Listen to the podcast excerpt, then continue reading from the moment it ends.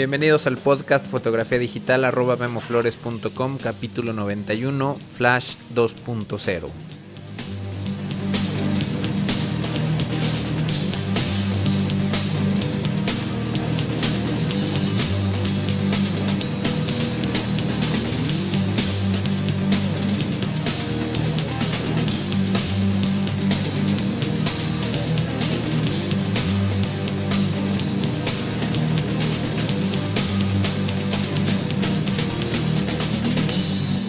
¿Qué tal amigos y amigas? Bienvenidos al capítulo 91 de este taller en línea sobre fotografía digital. Mi nombre es Guillermo Flores y en el capítulo del día de hoy vamos a hacer un repaso de por ahí en el capítulo 9 eh, hablamos sobre el flash. Eh, en aquella ocasión me enfoqué un poquito más al uso de un flash externo montado en un tripié y bueno, nunca he cubierto la parte del flash integrado de la cámara o de un flash eh, que puede ser externo pero utilizado arriba de, cámara. Antes de empezar, bueno, eh, he visto que hay bastantes, bastantes suscriptores nuevos. Por ahí me gustaría que se presentaran en los foros de discusión eh, que pueden encontrar en www.memoflores.com diagonal foro. Eh, de hecho, hay un tema específico para que, para que hagan esto, que nos platiquen de dónde son y sobre todo me interesa bastante saber cómo se enteraron de este podcast, si fue por alguna recomendación de alguna página de internet o si simplemente buscando en su navegador o buscando en el iTunes, por ejemplo. Entonces voy a dejar una liga a este tema para que por ahí me hagan eh, favor de, poner eh, su comentario, registrarse en los foros y esta liga la encuentran en la página oficial de este podcast que es www.memoflores.com diagonal podcast. Eh, otro detallito antes de, de empezar es la fecha para el taller que se va a llevar a cabo en abril eh, ya tenemos eh, los días. Eh, va a ser el sábado 19 de abril y domingo 20 de abril. Entonces, por ahí sí, las personas que estén interesadas, que pues que vivan en, en, la Ciudad de México o incluso que quieran viajar de algún lugar de, de la República para este taller, bueno, pues me pueden escribir para mandarles eh, más información sobre cómo apartar su lugar 19 y 20 de abril del 2008. Entonces, eh, pues bueno, vamos a hablando del flash.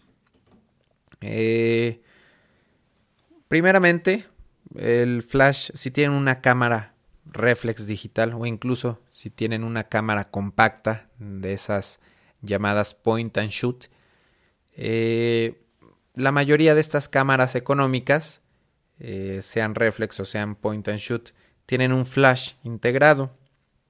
Eh, la desventaja es que este flash eh, se encuentra muy muy cerca del lente y el estar tan cerca del lente, bueno, hace que cuando tomamos fotografías a personas, pues la poca distancia que hay del flash al lente hace que por ahí tengamos un, efecto eh, que seguramente muchos de ustedes han visto, que son los famosos ojos rojos. Entonces, eh, pues bueno, esto, este efecto sucede sobre todo cuando tomamos fotografías en la noche, cuando eh, las pupilas de, de nuestros sujetos están muy abiertas. Entonces, eh, pues al tirar una fotografía con flash corremos el riesgo de, que nos salgan los ojos rojos. Muchas de estas cámaras tienen funciones para reducir eh, este efecto y lo que hacen es destellar el flash una, dos o tres veces antes. Eh, de hecho, en estos destellos previos, la cámara aprovecha para, para medir la distancia, la cantidad de luz que es necesaria enviar. Eh, y esta serie de, pre-flashes, eh, pues bueno, a los sujetos que estamos fotografiando, bueno, los van a distraer y seguramente para cuando presionan eh, totalmente el disparador, para el momento que se toma la fotografía, pues bueno, seguramente algunos de los sujetos van a salir con los ojos rojos, por tanto, destello previo que hace la cámara. Entonces, este destello previo, bueno, ayuda a disminuir los ojos rojos porque eh, al recibir los ojos de nuestros sujetos, al recibir un poco de luz, bueno, la pupila se dilata un poco, se cierra un poco y esto hace que, que tener menos riesgo de que salgan los ojos rojos. La verdad, bueno, no es, sirve un poquito, pero la verdad es que los ojos rojos es algo bastante difícil de, quitar y entonces este es uno de los problemas principales y una de las cuestiones por las que no me gusta utilizar el flash integrado. Otro de los grandes defectos de este eh, pequeño flash que viene con nuestras cámaras, bueno, es la potencia. Normalmente es muy poca potencia la que tiene. Eh, nos puede servir, nos puede sacar de un apuro para cuando estamos tomando una fotografía a 2 o a 3 metros máximo de distancia. Y bueno, en, esos casos de emergencias, bueno, pues sí, podemos eh, hacer uso del flash integrado. Eh, otra cuestión que hay que poner mucho cuidado, hay que poner atención, es que cuando utilizamos un lente gran angular, con estos pequeños flashes corremos el riesgo de que no se ilumine toda la fotografía, sino que por ahí queden eh, las esquinas un poco más oscuras, eh, incluso eh, la parte de las los extremos de la fotografía, pues tenemos el riesgo de que no se iluminen de igual manera que el centro de nuestra fotografía. Entonces, pues no sé, yo tengo aquí en mis manos ahorita una cámara Rebel XTI, tengo un lente de 18 milímetros, eh, bueno, un lente 18-55 milímetros y estaba haciendo unas pruebas con el flash integrado de la cámara y me di cuenta de esto, que, que las esquinas están demasiado oscuras porque este flash no alcanza a cubrir toda el área de este lente. Eh, otra cuestión cuando utilizan el flash integrado de cámara, por ahí van a notar que si la batería está eh, pues un poco baja, un poco desgastada, va a tardar más tiempo en recargar el flash. O también en alguna situación en donde, si por ejemplo ponen la cámara en automático, están, eh, perdón, si la ponen en manual, están trabajando en ISO 100, eh, escogen un, una velocidad de 60 y ponen un diafragma de F8 u F11 para tomar una foto grupal, eh, no sé, a 3, 4 metros de distancia, pues el, flash, eh, como el flash integrado de la cámara solo funciona de manera automática, pues seguramente el flash va a descargar pues toda la potencia que, puede generar. Y si quieren tomar dos o tres fotos seguidas utilizando el, el modo de motor continuo, por ejemplo, para, para evitar que o para asegurar una fotografía en donde las demás personas o algunas personas no estén parpadeando.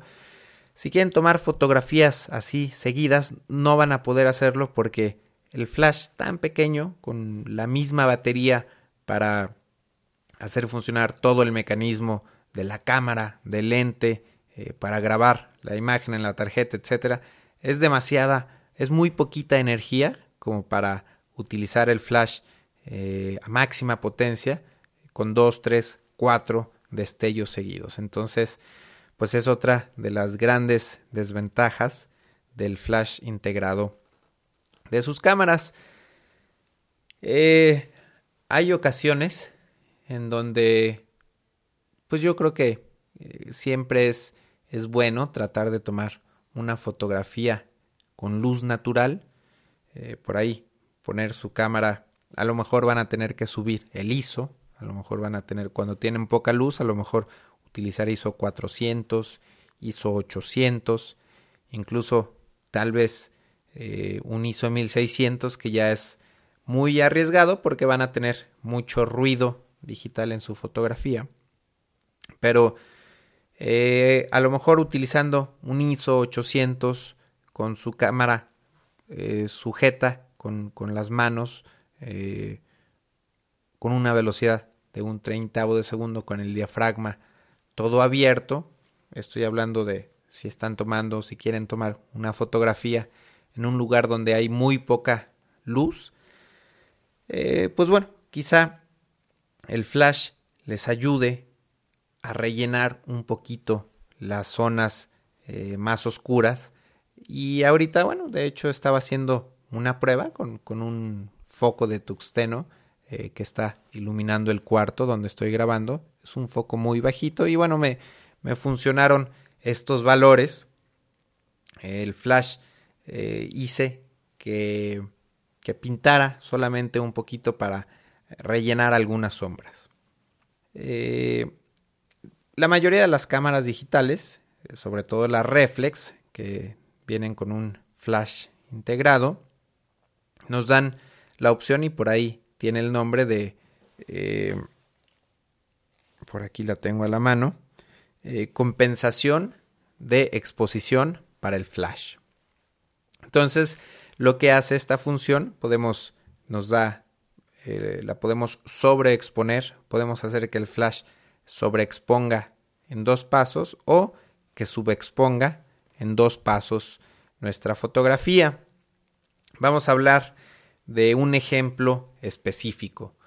Vamos a hablar de que estamos iluminando, tenemos la cámara en modo automático y estamos eh, tomando una fotografía con el flash integrado de nuestra cámara a una persona que está vestida de blanco y le estamos tomando la fotografía eh, sobre un fondo blanco. Entonces eh, tenemos la cámara en automático y el flash a la hora que tomemos la fotografía, el flash, la foto en general va a lucir, los colores no van a ser blancos, sino que, que, van a ser un poco grises. Esto es porque tanto el exposímetro de la cámara como el exposímetro que toma la, lectura del flash eh, están calibrados para hacer esta medición en una tarjeta gris al 18%. Entonces al hacer nosotros una toma sobre un fondo blanco, pues la cámara va a pensar que estamos fotografiando esta tarjeta gris. De igual manera, si tomamos eh, a una persona vestida de negro sobre un fondo negro, vamos a tener el mismo problema, bueno, pero a la inversa, vamos a tener una foto eh, que puede estar sobreexpuesta. Entonces, eh, lo que hacemos es manejar la, la compensación de la exposición para el flash y en este caso le tenemos que decir a la cámara, al flash específicamente, que sobreexponga dos pasos, bueno, un paso, un paso, un tercio, dependiendo qué tan brillante, qué tan blanco eh, sea la situación de luz. Entonces eh, le decimos que que sobreexponga para que la exposición pues sea la adecuada. De igual manera, para eh, en ocasiones hay bastante buena luz ambiente como para tomar una fotografía, pero a lo mejor hay un, alguna sombrita por ahí en la cara que, que quisiéramos rellenar. Entonces, eh, de esta manera, también con esta función la, la cámara nos permite bajar la potencia del flash, la podemos bajar un tercio, dos tercios, un paso entero para que la fotografía sea expuesta correctamente con la luz natural, con la luz ambiente y que el flash rellene la fotografía eh, con un destello que esté un tercio, dos tercios o un paso completo más abajo de la exposición de la luz natural. Entonces no hay que confundirse, son dos cosas eh, distintas. Una es la compensación de la exposición para la luz ambiente y otra es la compensación de la exposición en el flash. Entonces, pues bueno, si tienen estos cuidados de compensar el flash, de balancearlo con la luz natural, bueno, pues a lo mejor eh, puede ser útil el flash integrado de la cámara. Pero bueno, hay un que sería el tercer accesorio que recomiendo. Eh, obviamente, bueno, eh, lo más importante para... Se supone que las personas que escuchan este podcast, bueno, se supone está enfocado a personas que tienen una cámara reflex digital. Y bueno, normalmente esta cámara reflex digital viene con un lente, eh, un lente pues de regular calidad, que normalmente es un lente eh, de 18 a 55 milímetros, por lo menos en el caso de, de Nikon y de Canon. Entonces, el segundo eh, accesorio que recomiendo comprar es un segundo lente, un lente que tenga más rango, un lente de, no sé, de quizás 70 a 300 milímetros o de 75 a 300 milímetros. Hay lentes muy económicos para todas las marcas de, de cámaras de este rango de 75 a 300 milímetros.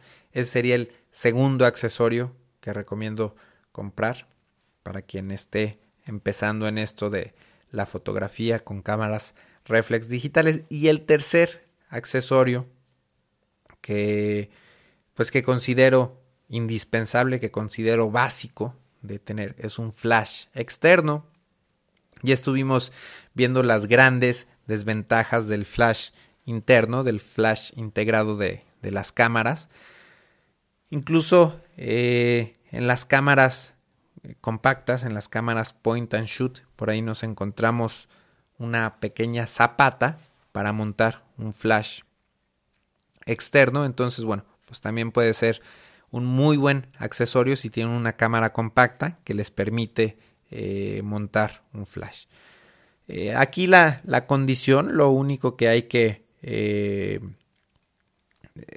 hacer eh, tener cuidado a la hora de, comprar un flash es que tenga una, una cabeza que gire. Aquí tengo en, mis manos un flash 550EX de Canon. Eh, este flash, bueno, pues eh, se monta arriba de la cámara, gira la cabeza del flash hacia un lado y hacia, y hacia otro, y también la puedo apuntar totalmente hacia arriba. Entonces, estos flashes, eh, bueno, la primera ventaja que tenemos es que utiliza baterías AA, son baterías eh, común y corriente. Incluso podemos también utilizar baterías recargables AA. Y bueno, esto nos eh, pues nos da mucho más potencia y eh, la energía es independiente a pues la pila de nuestra cámara digital. La segunda ventaja es que queda un poquito más alejado del lente. Entonces, esto hace que disminuya muchísimo el problema de los ojos rojos. El problema, bueno, cuando estamos tomando fotografías con un telefoto de a una distancia muy grande, no sé, de quizá 10, 15, 20 metros de nuestros sujetos, bueno, el problema puede, eh, lo podemos encontrar otra vez, el problema de los ojos rojos, pero si estamos tomando fotografías a 2, 3, 4 metros de distancia con un lente eh, gran angular, bueno, el problema de los ojos rojos eh, disminuye bastante, si no es que, eh, pues la verdad es que es, es muy raro verlo en, mis fotografías. Rara vez veo personas con, con los ojos rojos cuando utilizo el flash arriba de mi cámara. Y bueno, la, la última gran ventaja que, tiene es que, bueno, esto de la cabeza girable nos permite eh, tomar fotografías eh, rebotando la luz del flash, es decir, eh, sin utilizar directamente el flash, lo podemos apuntar hacia una pared blanca o hacia algún, si tenemos algún techo de color claro, sobre todo que no esté muy alto, bueno, también lo podemos utilizar para rebotar la luz y que sea mucho más difusa. Entonces, este tipo de flashes, eh, a mí no me gusta tomar fotografía con, con un flash arriba de mi cámara, pero bueno, por ahí ya les he platicado en algún otro podcast que hay eventos eh, sociales en los que pues es la única solución eh, porque bueno sobre todo en una boda por ejemplo pues tengo que estar atrás de la novia al pendiente de no sé si va a ser un brindis si está bailando entonces para este tipo de fotografía pues no hay oportunidad de montar una caja de luz de montar una sombrilla de tener al asistente eh, no sé con algún eh, flash, en fin. Eh, y bueno, para este tipo de fotografías pues, no tengo eh, más remedio que montar el flash arriba de mi cámara. Y por ahí me preguntaban, creo que una o dos personas en los foros de, discusión, que, que, cómo le hacían, que cómo hacían funcionar este flash. Entonces, mi cámara es Canon, yo tengo un flash Canon. Al, según eso, bueno, por lo menos es lo que, lo que nos anuncian, es que eh, se comunican, que tienen comunicación para medir distancias, diafragmas, etcétera, etcétera. Y supuestamente, eh, pues bueno, el flash debe de, entregar fotografías bien expuestas utilizando eh, los sistemas de, de, medición de la cámara. Pero yo he probado de bastantes, bastantes maneras los valores en automático, en el flash. Eh, y bueno, siempre encuentro que hay fotos que son muy difíciles de medir para la cámara y para un flash. Eh, por ejemplo, hablando de una boda, el vestido de la novia pues es blanco normalmente, muy brillante. El novio está vestido de negro. En ocasiones las bodas son en las noches. podemos tener un fondo oscuro totalmente, negro totalmente, eh, a diferencia de, no sé, de los, los manteles de las mesas normalmente son blancos. Entonces hay demasiado, eh, demasiadas cosas que confunden al exposímetro de nuestra cámara y al exposímetro de, de nuestro flash. Entonces, pues yo nunca he podido utilizar el flash en modo automático totalmente, la cámara en automático, incluso con flashes más nuevos. Hace poco probé el flash más nuevo que, tiene Canon y lo quise utilizar en automático con mi cámara eh, XTI y pues no, no, no funcionó. Las fotos eh, todas me salían mal o, eh, por ejemplo, sabía alguna situación en la que se iba a confundir la cámara tomaba la fotografía solamente para comprobar que, que pues sí, en efecto se confundía. Entonces, pues para finalizar, eh, les voy a, creo que ya les había platicado de este método, pero bueno, eh, insisto porque me volvieron a hacer la pregunta, ¿cómo hago para, para tomar, para utilizar un flash externo eh, arriba de mi cámara? Pues el flash lo pongo en modo manual. este flash me permite una potencia de desde un entero hasta media potencia, un cuarto, octavo, etcétera, hasta un 128 de segundo, perdón, de potencia. Entonces, para una boda, normalmente, para fotografía social, normalmente utilizo la potencia en un octavo o en un dieciséisavo. Eh, modo manual. Eh, el zoom eh, algunos flashes externos tienen zoom para cuando eh, tenemos nuestro lente en gran angular, bueno, que el flash se disperse, la luz del flash se disperse, o eh, cuando metemos zoom, cuando utilizamos un lente que tenga, no sé, 70, 85 milímetros, bueno, el flash también se concentra más la luz para aprovecharla mejor. Los valores en mi cámara, cuando es una, una boda, una, una eh, que voy a tomar fotografías del evento. Eh, estas fotografías normalmente las imprimo en un tamaño muy pequeño, en tamaño postal, tamaño 4 por 6 pulgadas o 10 por 15 centímetros. A veces hago algunas impresiones 5 por 7 o algunas 6 por 8, 6 por 9. Máximo las imprimo en tamaño carta.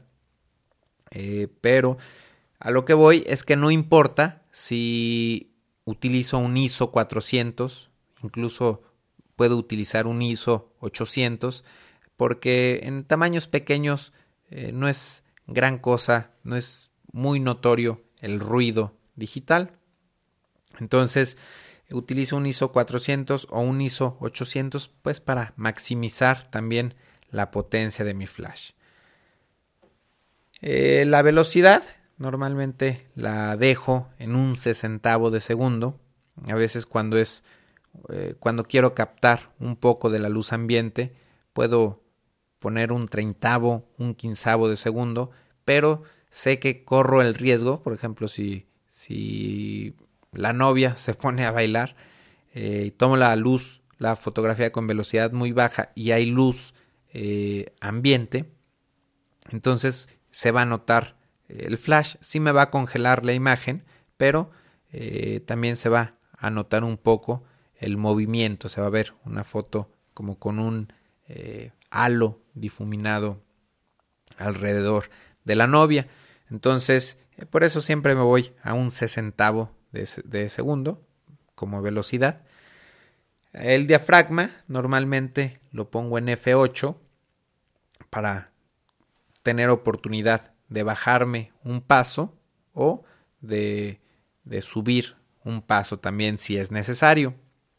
Normalmente eh, los lentes que utilizo en una boda no son tan luminosos, eh, tienen una luminosidad de 3.5 o 5.6 dependiendo el zoom cómo lo esté manejando.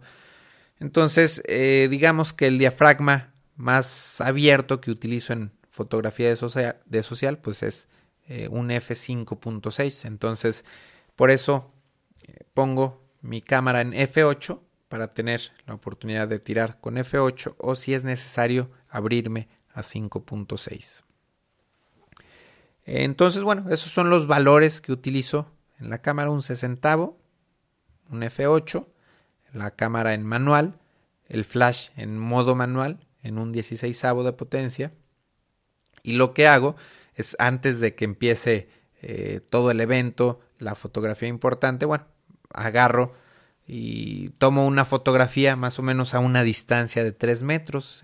Entonces analizo mi fotografía, analizo mi exposímetro, mi histograma y veo qué tal salió la foto. Si, si necesito aclararla, bueno, quizás suba un poquito la potencia del flash. Entonces, hasta obtener una foto bien expuesta con estos valores con, el, con los valores de un sesentavo y un F8 en la cámara. Y bueno, la potencia del flash a lo mejor en este caso la subiría a un octavo si es que, si es que no me da la, iluminación adecuada. Entonces ya que tengo, eh, ya que tengo esta foto bien expuesta, digamos a 3 metros aproximadamente, lo que hago es memorizar esta distancia. Entonces, yo sé que todas mis fotografías que tome a la misma distancia, todos mis sujetos que estén a esa distancia de 3 metros, van a salir bien expuestos. Si me acerco un poco a mis sujetos, pues estoy consciente que como todo está en manual, pues si me acerco van a recibir más luz. Entonces, lo que hago es si me si camino, digamos, eh, me acerco unos 20, 30 centímetros, eh, pues a lo mejor o bueno, quizás si me acerco medio metro, a lo mejor voy a, tener que cerrar un tercio de paso mi diafragma. si me alejo, no sé, igual 50 centímetros o un metro de mis sujetos, yo sé que voy a tener que abrir eh, quizá un tercio, dos tercios mi diafragma para obtener las fotografías eh, pues bien expuestas, que estén, tratar de que estén parejas en la exposición. Este método pues es un poco eh, pues no es muy no sé automático que digamos es demasiado es una solución pues bastante quizá para algunos les pueda sonar un poco rara o un poco difícil de estar calculando la exposición en base a la distancia que estemos de los sujetos, pero créanme que sobre todo en este tipo de situaciones de luz, en una boda, eh, con fondos negros, con el novio de negro, con manteles blancos, la novia vestida de blanco, eh, las luces que hay ambientes. Entonces es muy difícil para una cámara y para un flash de leer. Entonces la verdad es que les recomiendo eh, utilizar esta técnica. A lo mejor la primera vez les cuesta un poquito de trabajo, pero ya que dominan el cálculo de, las distancias, eh, estoy seguro que, les va a facilitar mucho las cosas y pues es para mi gusto el mejor método para obtener eh, unas fotografías eh, con una exposición constante. No se olviden también de que es importantísimo tomar las fotografías en modo RAW para bueno, poder hacer pequeñas correcciones en caso de que sea necesario.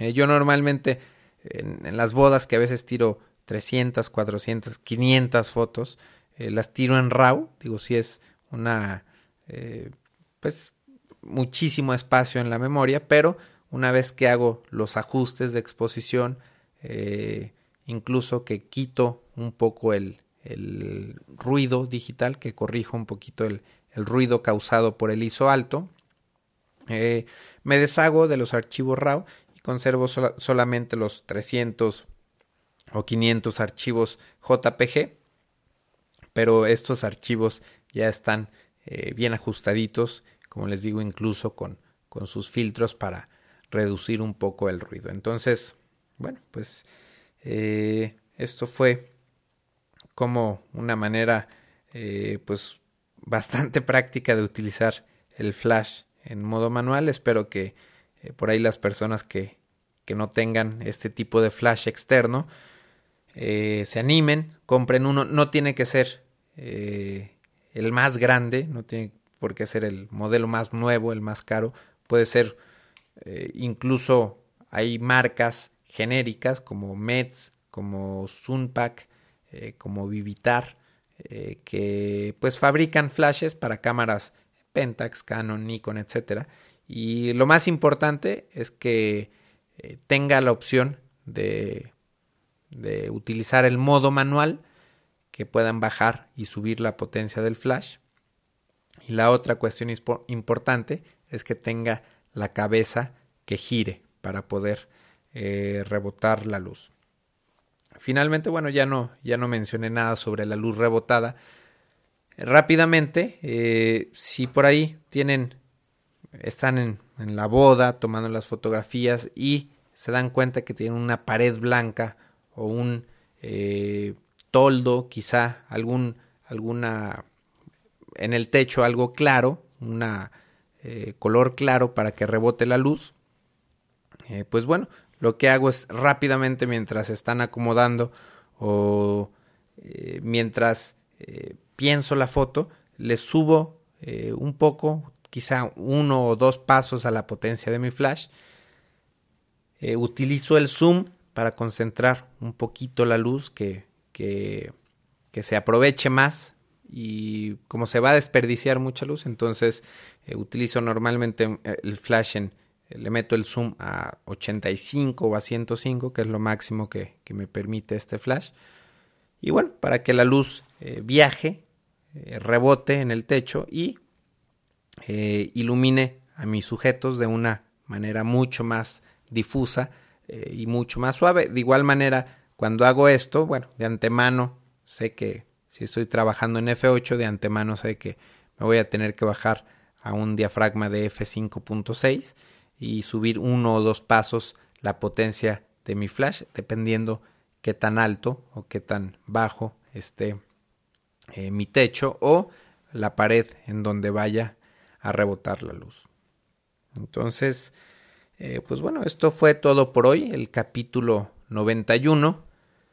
Eh, pues cualquier duda, cualquier comentario y sugerencia para futuros capítulos, me pueden escribir. A, mi correo es info memoflores.com. Voy a hacer todo lo posible por grabar la próxima semana el primer capítulo de, de, video. Entonces, por ahí para que estén al pendiente si eh, la próxima semana, eh, no sé, en su iPod eh, esperaban escuchar el, la versión de audio. Espero que no cause ningún conflicto con el feed, espero que, que todo que no haya ningún problema para que puedan descargar el capítulo de video. Entonces, eh, quizá la próxima semana eh, estén al pendiente de ya escuchar el primer capítulo de video. Entonces, pues yo me despido. Muchas gracias por escucharme y nos vemos la próxima semana. Bye.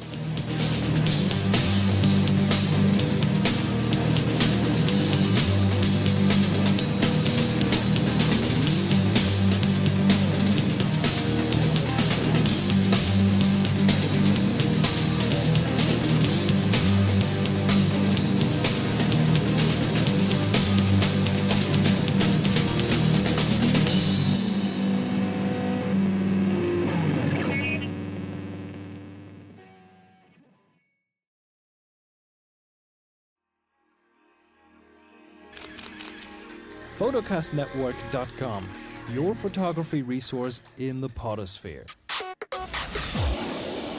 photocastnetwork.com